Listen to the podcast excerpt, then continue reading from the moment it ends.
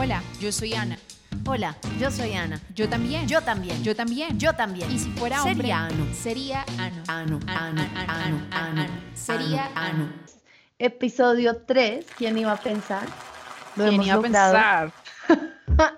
Tres es un número mágico, como dice Radiohead. ¿Sí? Sí, Three is a Magic Wow. Number es una canción y de hecho el 3 es un número mágico. ¿Sí? ¿Qué? ¿Por qué? Sí. Por favor, quiero saberlo. Bueno, no, pues como en dentro del tema de la geometría como pitagórica, que es de la cual se deriva todo el tema de la geometría sagrada, es como que, claro, el cero es el caos, que es nada y es todo. Es la potencialidad. El uno es la primera manifestación. El dos es la contraparte y el tres es el que une el, el dos y el uno, o sea, el, El que une los opuestos.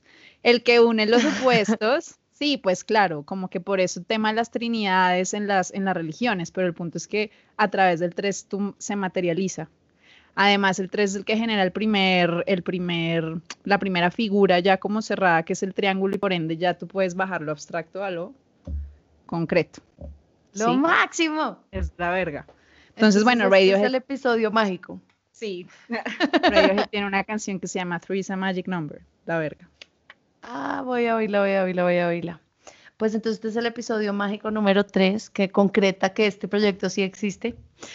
Ah, sí, ya es cierto, ahora sí es cierto.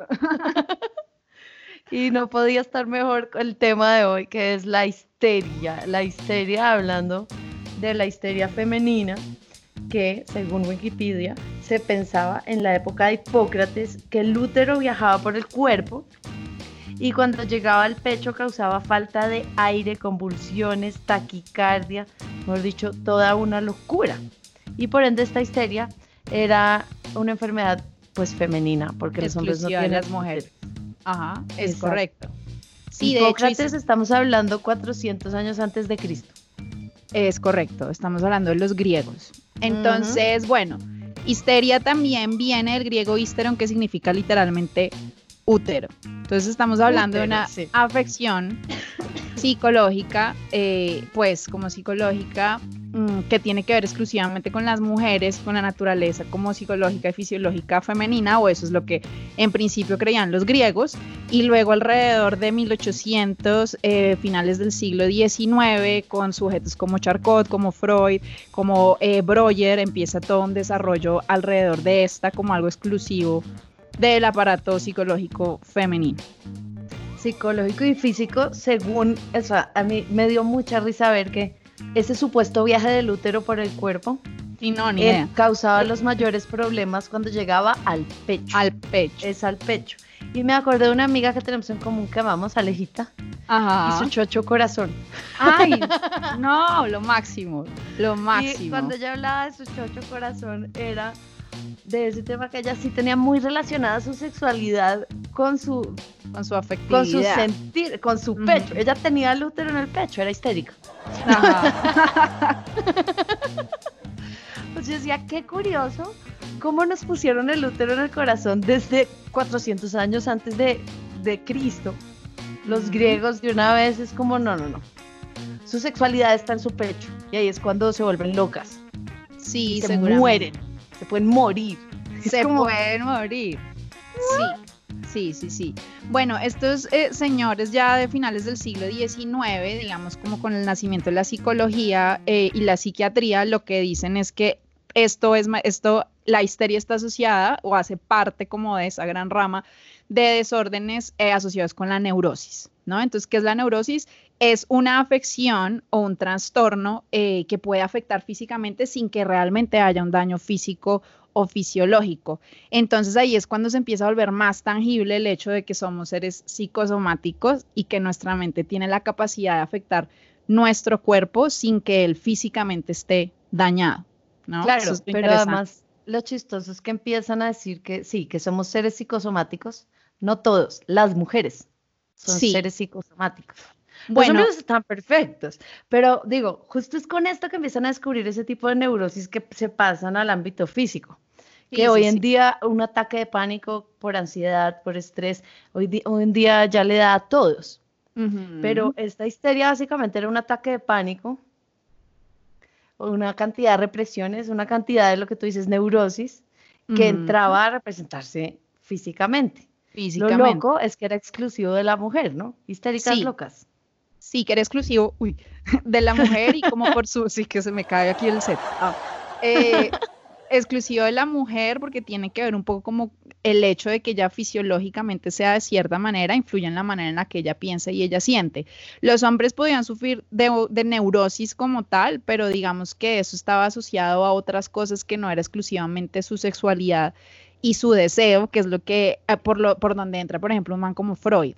¿No? Y es como que la sexualidad es una cosa que todos estamos reprimiendo, pero a los hombres no los enferma tanto, a las mujeres sí.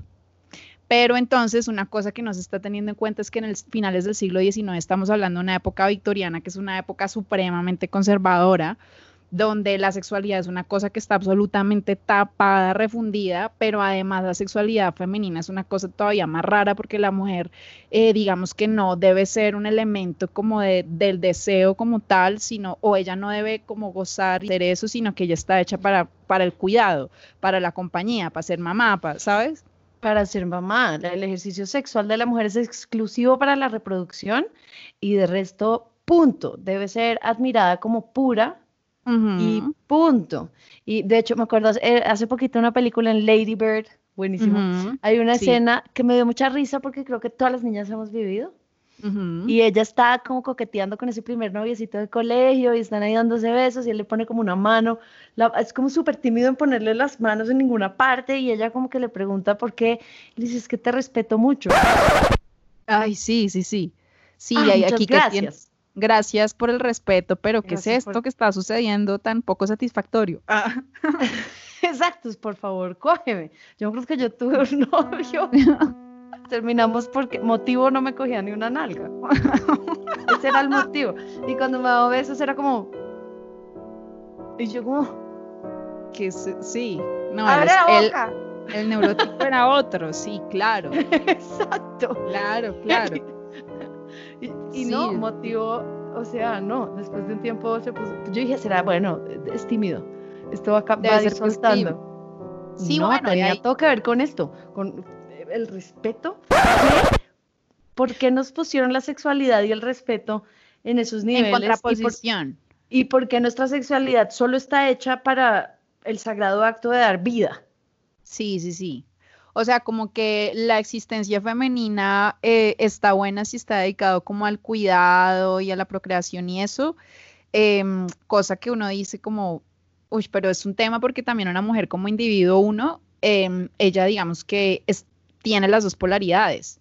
Uno, digamos, es mujer y ha asumido su feminidad porque uno abraza ese tema así como que de cómo se identifica y demás, pero además sí, evidentemente como el cuidado y su cuerpo y demás, pero uno también tiene aspectos masculinos, que es ese aspecto que sale a conquistar y que sale a hacer cosas, ¿sí? Y eso somos todos los individuos, los hombres y las mujeres. Ujú. Venus En- is a Boy de Bjork, por De ejemplo. Bjork. Me encanta porque habla de ese lado femenino de un hombre que estamos ya hablando es de energías, no de De género. un erotismo, sí, es como de un erotismo, del erotismo masculino, que esa es otra cosa muy interesante, y es cuando uno habla con hombres y a veces ellos ven su erotismo y como su, la relación con su cuerpo es, no, pues yo la paso bien con mi cuerpo, pero mi cuerpo no está diseñado para ser admirado ni para ser disfrutado, eh, como desde el gozo estético, como si está diseñado el cuerpo de una mujer. Y para mí como mujer es como, estás loco.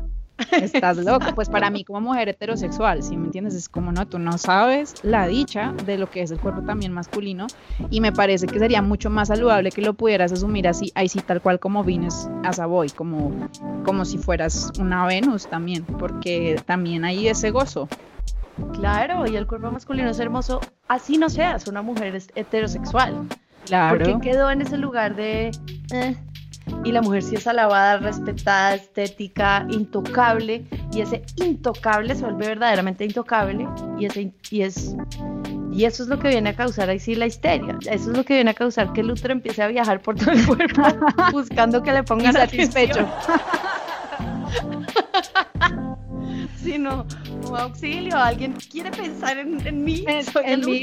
Sí, sí, sí. Sí, bueno, como em, es muy interesante también como a finales de, del siglo XIX, como en medio de, de estar pensando cómo resolver el tema como de la histeria, aparece como parte de la terapia el tema como de la masturbación.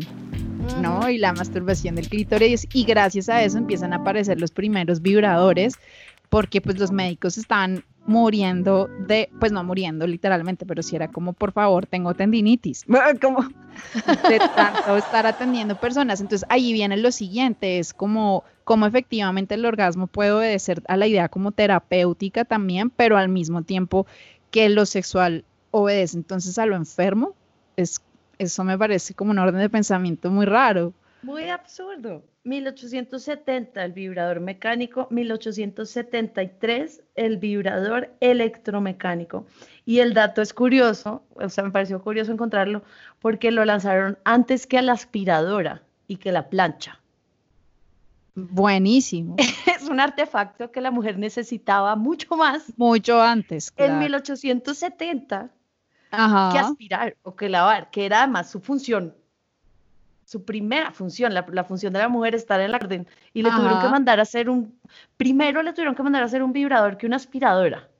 Ese es el nivel de no me comen en la casa. Sí, sí, sí, sí. Sí, o sea, ¿por qué fue necesario más una máquina que hiciera algo que es tan natural de hacer?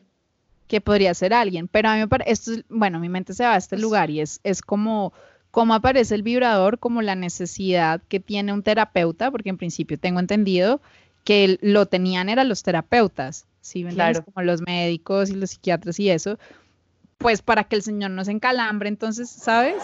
No sé, me parece que, o sea, me parece que lo que es problemático es siempre empezarle a dar como una prelación a lo masculino por sobre lo femenino. Realmente es lo que es problemático y no es porque lo, eh, es porque lo masculino, digamos que es el pensamiento lógico, la organización, la conquista, lo que hacen, digamos, los hombres versus lo que pasa con las mujeres, que es que nosotras, pues, digamos que somos más intuitivas, todo es mucho más atomizado, eh, puede ser que haya una conexión con lo emocional un poquito más directa, eso es considerado como inferior.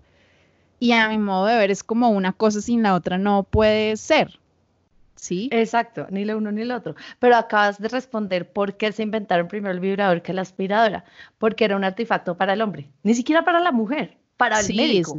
Era para el médico, no para ella. Sí, sí, no era para ella. Ahí de puro rebote y de pura carambola resultó para ella también útil. Y es como hay que dicha que el señor no se encalambró porque por puro rebote por fin me tocó un orgasmo. bueno, es muy absurdo. Y, yo pensaba, o sea, yo me acuerdo perfecto de esta clase de educación sexual en el colegio, en el que están hablando ya de esos temas y la no la clase, y esta es la mujer, estas son las compras de falopio, este es el hombre, estas son las bolas, pintan en el tablero cosas, todo esto, y uno digo, uh, ok, Dios, ¿no? Y me acuerdo perfecto cómo nos dijeron muy religiosamente que, que, la masturbación masculina era una necesidad de salud. O sea, esas bolas tienen que desahogar ese contenido, si no se mueren físicamente. Es que en la mujer no. Y ahora veo yo que la histeria existiendo desde 400 antes de Cristo, al parecer sí era un, un tema de salud. Pues a mí lo que me parece es, ahí sí voy a ir a un referente como de cultura popular y es, eh, me acuerdo muchísimo de un episodio de Futurama, que no me acuerdo qué diablos era, pero sí me acuerdo Lila diciendo una cosa como, yo estoy acostumbrada a no tener que manifestar las cosas que me pasan y comérmelas y dejar que crezcan adentro tranquilamente como enfermedades mentales, ¿sabes? Es una cosa así, es como que no estar uno en paz con el hecho de que uno tiene un impulso sexual y una libido y sentir como culpa alrededor de eso también te enferma. No, pues obvio. Claro. Obvio. Y ahí ya viene, exacto, culpa, dijiste la palabra mágica.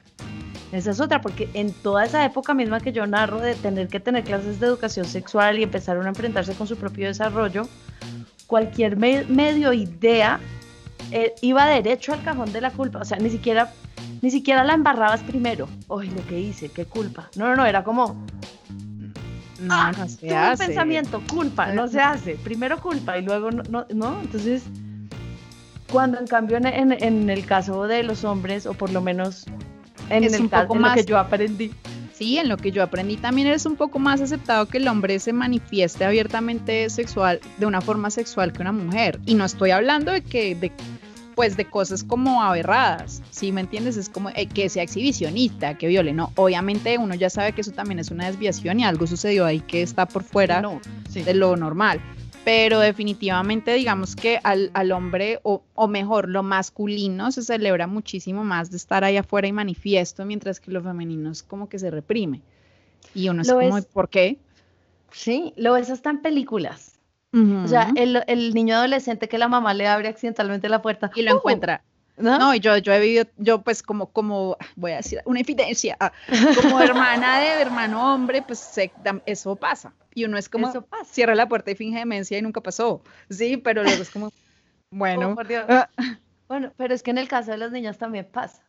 Y no está representado en ningún... O, o las niñas son más inteligentes y más silenciosas o cierran la puerta, no sé. Pero- sí, Pero el caso es que las niñas también se masturban y tienen que Sí, saber sí. que está bien, está perfecto, es una excelentísima práctica para tu Ajá. salud mental y que no seas una histérica. y, pero no está representado por ningún lado. Es como, eso no es un problema del que tengamos que hablar porque eso, no, las niñas son todas viudas o vírgenes. Punto. Sí, como que una mujer que se expresa de una manera como abiertamente sexual es una mujer como que no tan deseable como dentro de un contexto social.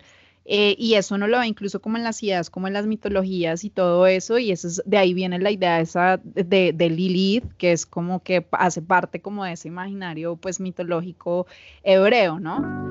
que es como que la mujer que no quiso ser mujer y, y mantenerse como al margen y sujeta y sometida eh, pues como a lo masculino, sino que ella puso también su, eh, su feminidad como manifiesta y entonces eso no, ella tuvo que ser puesta al margen, ¿no? Entonces uno dice, bueno, no, no, no es tan realista porque realmente eso no hace parte de la manera en la que funciona nuestra psique, nuestra mente.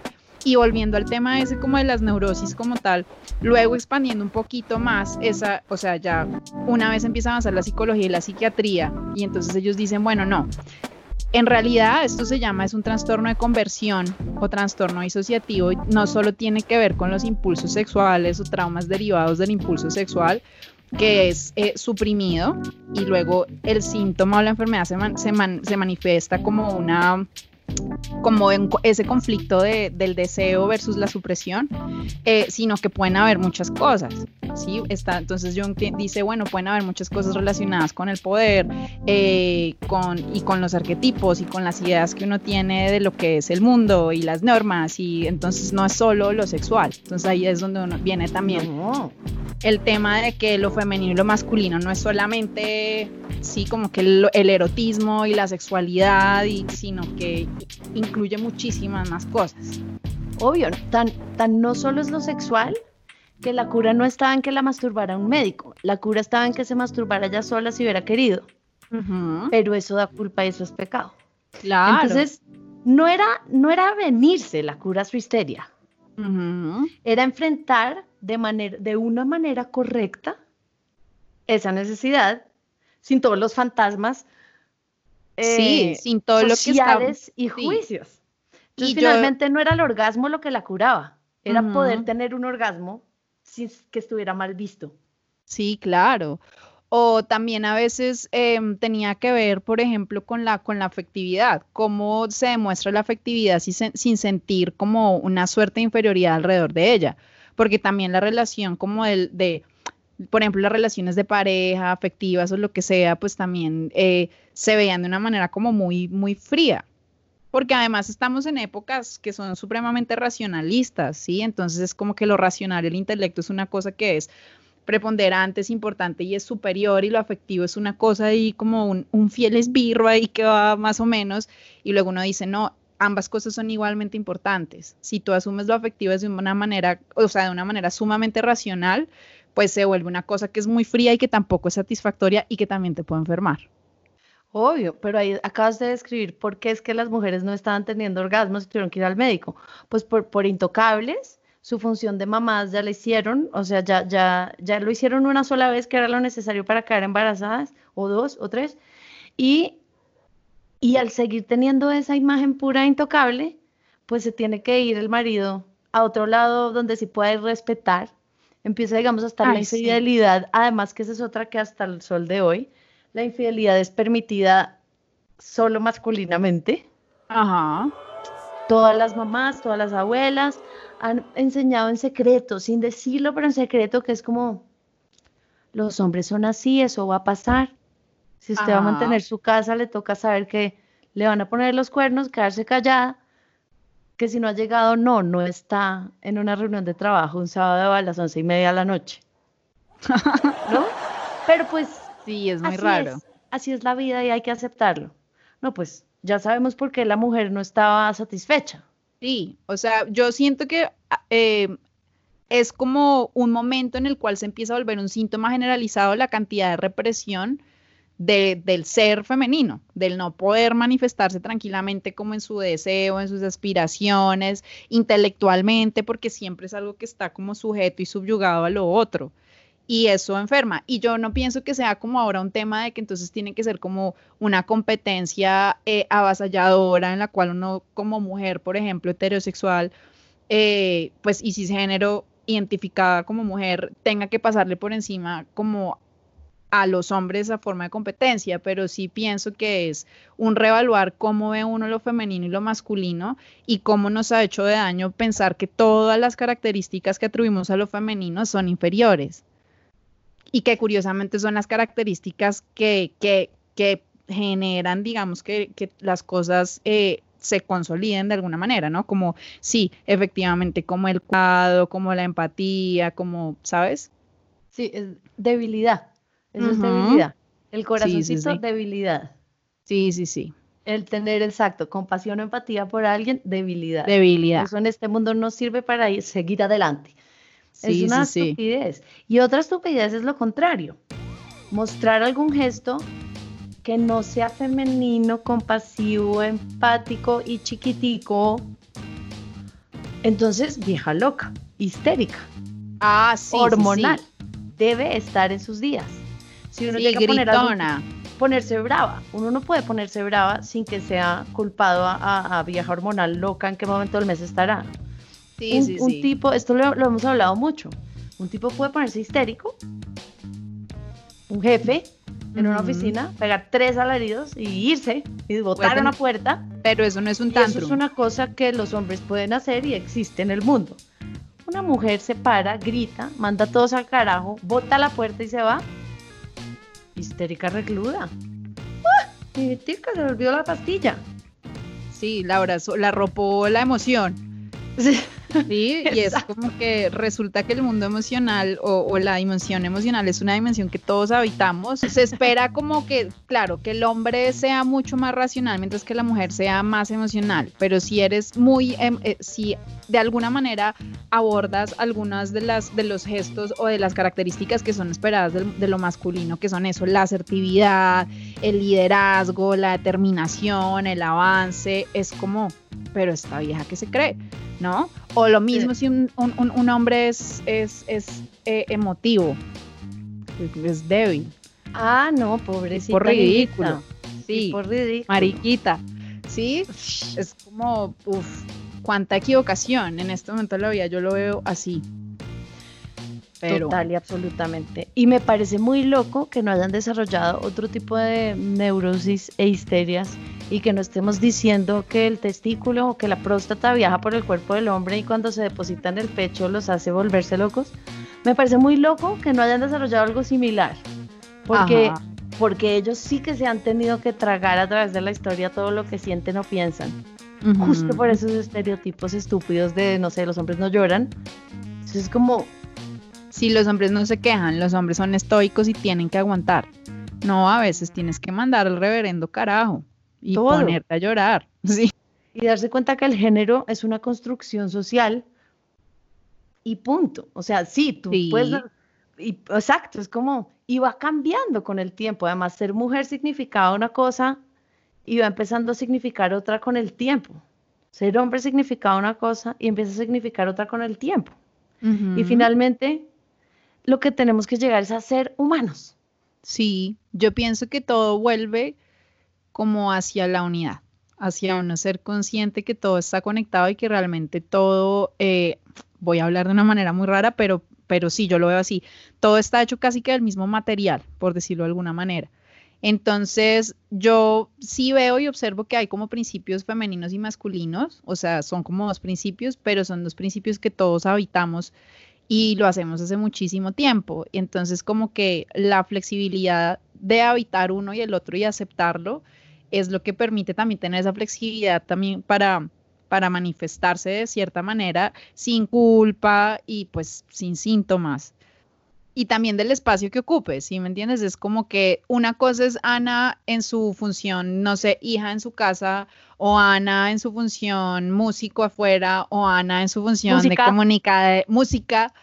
Eh, o de comunicadora, es como que uno para cada una de esas cosas y cada uno de esos roles, uno como que tiene una templanza, uno como que tempera eso, ¿sabes? No sé si eso exista como en español, pero como que uno lo, lo modula, pues.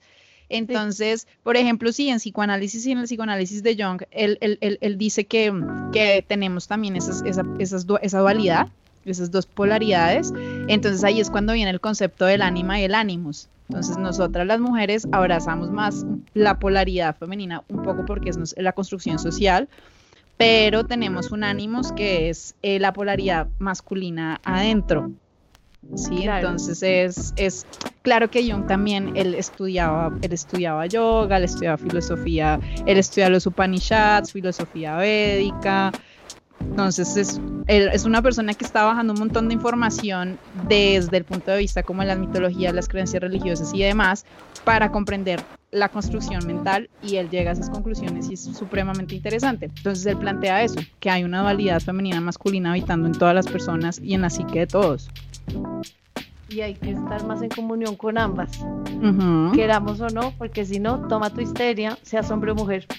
Sí, sí, pues como que en ese caso se decían que eran como, sí, neurosis para los hombres, histeria para las mujeres, pero realmente como es correcto decirlo, es trastorno de conversión o trastornos disociativos que tienen que ver con algo que uno no ha podido tramitar en su aparato psicológico y que eh, por ende empieza a mostrar como síntomas físicos.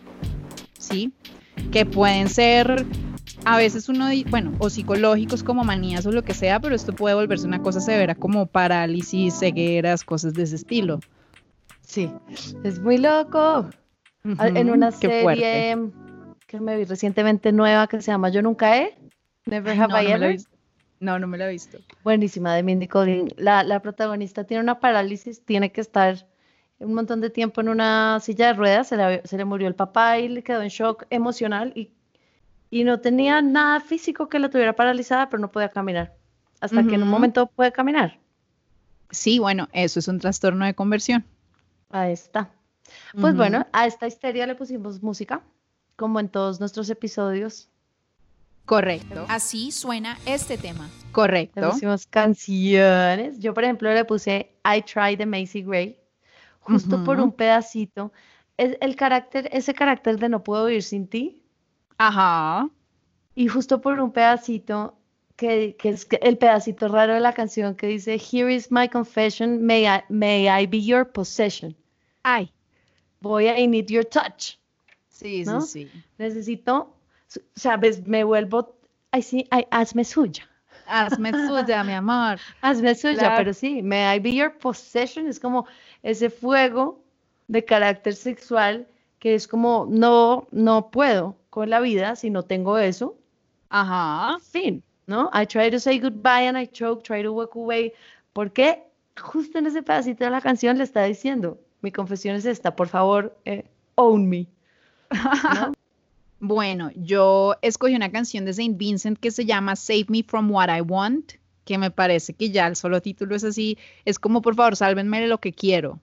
Y me parece que plantea justamente ese conflicto entre lo que quiero y lo que deseo y lo que considero esencial, pero como que el dispositivo para tratar de velarlo y que no se vea y como suprimirlo, eh, porque puede ser que de pronto no me acepten si quiero eso, ¿no? Entonces ella tiene una parte de esa canción donde dice como, cause I'm a wife in watercolors, I can wash away. O sea, yo podría ser una esposa de acuarela, aunque me lo puedo quitar de encima. Y luego dice, pero ni con 17 duchas me puedo quitar el hecho de que deseo cosas, ¿no? O sea, que una vez desea cosas y a veces que esas, cosas que desea pueden estar en conflicto con lo que a uno le enseñaron, lo que esperan de uno, y entonces entra el dispositivo como de la censu- autocensura. Entonces, por eso me pareció súper interesante. Save me from what I want. Buenísimo. Además, ella es lesbiana. O sea, ella, Ella es sabe gay, sí. lo que significa, Ella- sobre todo en una etapa en la que debió estar descubriéndolo, decir, lo que ella sabe perfecto lo que significa tener una- un sentimiento, un pensamiento, una sensación que debes censurar, pues porque así no está armado el mundo.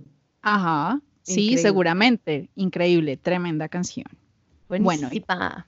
¿Cuál es tu segunda canción? Una mía propia de mi propiedad. Buenísimo. Puse Cuéntame Afinidad más. Brutal, que es mi, mi último sencillo. Pero sí, mi última canción se llama Afinidad Brutal y es bastante hot and steamy. Y entonces, por ser así, la puse, simplemente por tener ese carácter caliente, ese carácter caliente de poderlo además decir. Pero descubrí mi chocho corazón al respecto y por eso la puse. Y es Buenísimo. como la letra, pues está, está destinada a ser caliente, pero. Y, y el ritmo y lo que dice, Mm. pero finalmente el coro termina diciendo, tú tienes todo mi amor, mi amor es incondicional. Ok. Entonces sí, se, me- se se me, se me subió un poquito el útero al pecho. Al corazón. Es como estoy siendo víctima de la histeria, están mis propias canciones, pero pues sí, tiene esa sensualidad, e- ese, ese calor, ese, o sea, el, el- el- tiene un pedazo que dice que te arrodillas y piensas, cuando no estoy te arrodillas y piensas en mí con tu mano arrodillado, o sea, tiene todo el carácter sexual, toda la canción. Castigadora, mejor dicho. Sí, y luego mi amor es incondicional. Y es como, ¿qué? ¿Qué? No, pero mira, respecto a eso hay algo muy interesante y es, bueno, la palabra erótico viene de eros, ¿no? Y eros eh, quiere decir también vínculo. Entonces Oh, es muy loco eh, porque también el erotismo, además de tener ese carácter físico sexual y de satisfacción como de un deseo, de un impulso, también tiene ese aspecto como del vínculo de alguna manera, como, no, así somos, o sea, uno puede decir mi chocho corazón, vieja ridícula y, y en, en el fondo ahí hay algo que conecta también, ¿sí? Y no solo eso, en los hombres también lo acepten o no, o les hayan dicho desde chiquitos, nah, este no tiene vínculo. Ese vínculo también lo arman ellos y está divino cuando lo arman, bien. Sí. De repente, biológicamente, yo que sé, eh, esa construcción de tienes que dejar embarazada a la mayor cantidad de mujeres posibles, porque hay que poblar el mundo, como ese Como ese drive, im- impulso, sí.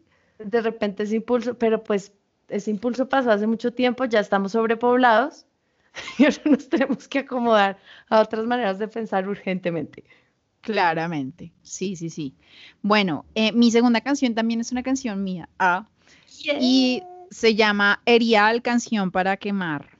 Entonces, bueno, ¿por qué la escogí? Porque me parece que también es una canción que habla como un deseo, un, o sea, como unas ganas de tirarse a un abismo del deseo absolutamente erótico y sí, eh, y sexual, pero no estar muy claro si puede ponerse un poco autodestructivo. Realmente en eso consiste la canción.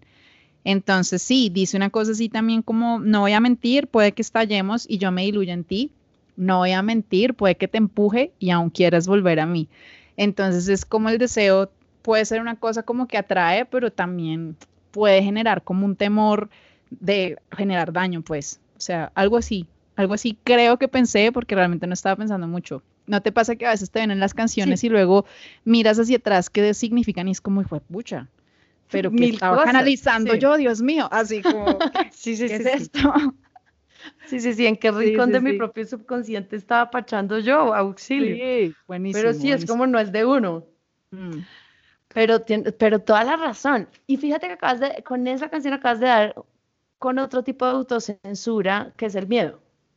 Que si digamos fuéramos libres completamente en nuestra cabeza de vivir lo que tenemos que vivir, incluso el deseo más, más efímero no nos causaría esa, esa precaución, ¿no?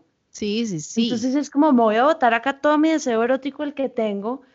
El miedo viene ya después de, de una cantidad de cosas aprendidas, vistas, incluso vividas, supervivencia Claro. básica. No Sí, me claro. quiero enamorar. No me sí, Pero, es que, ay, no, otra vez me enamoré. Sí. exacto. Pero finalmente sigue siendo un tipo de autocensura erótica. Y es como, en vez de decir, pues me voto, vivo todo lo que quiero vivir y luego me voy a mi casa y sigo con mi existencia. Porque es luego que me voy a llevar sí. ese equipaje. Sí, es verdad, es verdad, es verdad. Es Entonces, verdad. pues, bueno. Pues bueno, como siempre, más canciones, muchas canciones en la playlist que dejamos aquí abajo. Les dejamos abajo en la cajita, tenemos playlist en YouTube y también tenemos playlist en Spotify. Y bueno, también ahí les dejamos nuestra data para que nos vayan siguiendo por nuestras redes sociales personales y también en nuestros perfiles de Spotify. Entonces, pues bueno, así sonaba este tema. Así sonaba este tema y este fue el episodio 3, el episodio perfecto sobre histeria, El episodio mágico. el episodio mágico. Chao pescado, Chao pescado, nos vemos el próximo martes, 6 pm. 6 pm. Mua. Y ahora, bloopers. Entonces, lanzamiento, si fuera ano. Si fuera ano. Si fuera. sí, si fuera ano, qué caray. Si fuera ano, fuera ano, tendría bigote. Te está sí, pasando sí. desde el episodio 1. Marica, sí. Fuera no tendría bigote, no. Sí. Ay, no, terrible. Horrible. Adiós. Adiós. Yo soy Ana. Yo soy Ana. Y si fuera Y hombre, hombre, sería sería ano. Sería ano. Ano, ano, ano, ano, ano. Sería ano, ano.